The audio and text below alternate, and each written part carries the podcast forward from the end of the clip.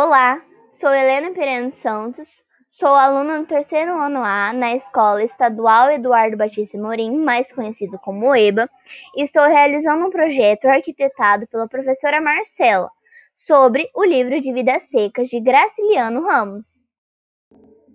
Fabiano, Sinhá Vitória, o filho mais velho, o filho mais novo, uma cachorra chamada Baleia e um papagaio. Eles são os seis viventes que estão caminhando na seca. Trata-se de uma família de retirantes perambulando na caatinga por um dia inteiro, sem nem mesmo encontrar uma sombra para descansar. O filho mais velho de Fabiano já não dá mais conta de andar. Para e se deita. Fica imóvel, pois está sem forças. O pai xinga e tenta cutucá-lo e forçá-lo, mas permanece como está.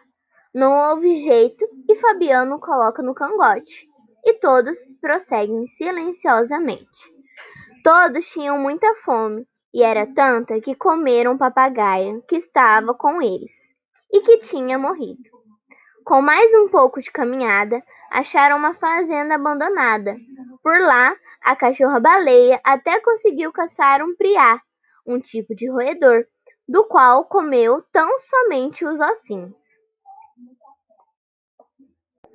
Fabiano, olhando o céu, percebeu que a chuva estava por vir e que a caatinga ressuscitaria. Pensou que tudo ficaria bem, pois ele seria o novo fazendeiro do lugar e todos teriam saúde. Ele se considerava vaqueiro, mas também é como um bicho, tem habilidade com os animais e se sente como um. Com o resto da chuva, o verdadeiro dono da fazenda na qual Fabiano estava com sua família retorna e os expulsa. Porém, Fabiano consegue tê-lo como seu patrão, que o trata muito mal, por sinal, e se torna o capataz do lugar.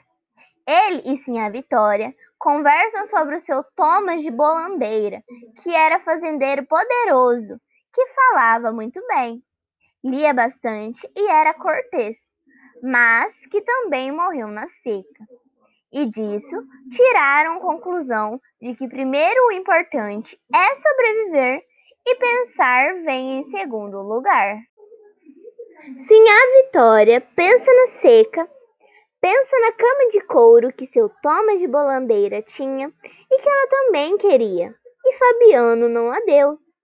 Pensa em seu desconforto pois tinha dormido mal em uma cama de varas. Apesar de tantas insatisfações, pensava que dias melhores estavam por vir.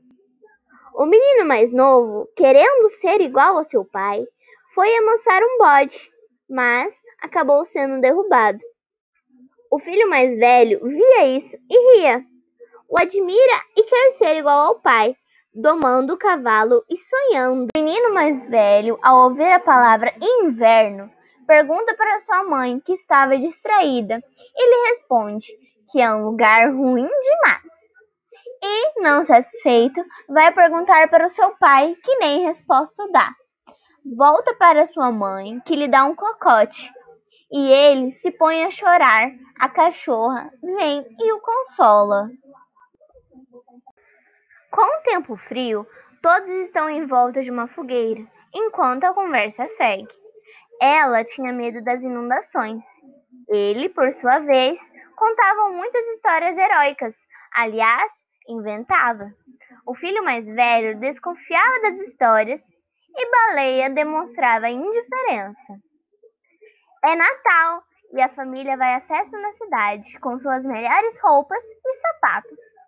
A multidão amedrontava os meninos, que também ficavam admirados com as imagens da igreja. Contudo, eles são discriminados. Fabiano bebe pinga e se sente valente. Provoca todos, mas são humilhados. Incomodados com as roupas, eles se retiram para ficarem mais à vontade.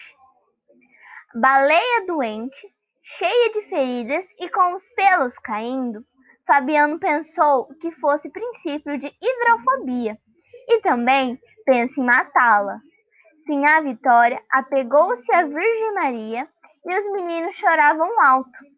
Fabiano, erra o primeiro tiro, que acerta a perna de baleia. Ela chora e se arrasta.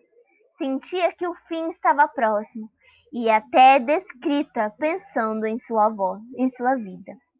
Todos sofrem com a morte da baleia, pois ela era como um membro da família e também um sinônimo de sobrevivência. Depois desse momento, constantemente os personagens se lembram dela.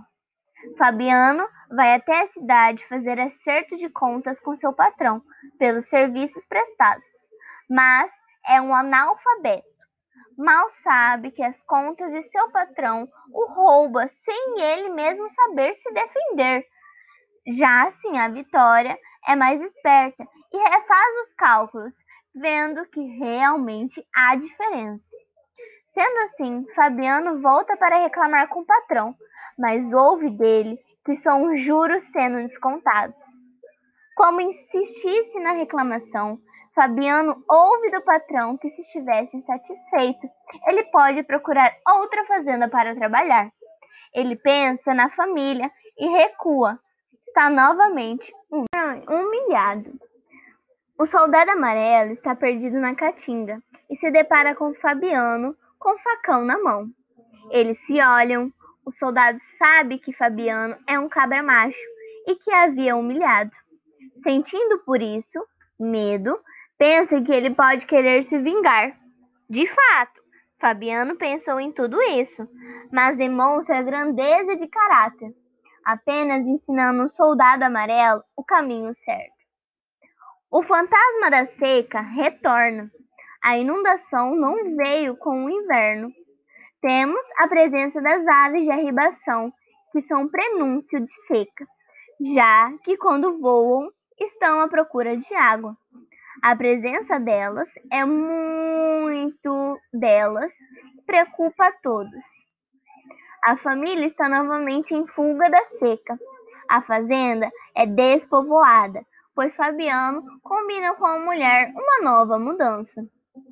Ele mata o bezerro que tinha, salga a carne e parte sem nem, do, nem se despedir do mau patrão. Vai embora cansado de ser explorado, mas com esperanças de uma vida nova. Sabem que o sertão vai continuar mandando gente para longe. Ainda assim, vão embora sonhando. Não se trata de uma família que sonha alto. Não há grandes projetos urbanos. Eles apenas querem comida e os filhos na escola. Esse é meu trabalho de podcast sobre vidas secas. Espero que tenha gostado. Até a próxima!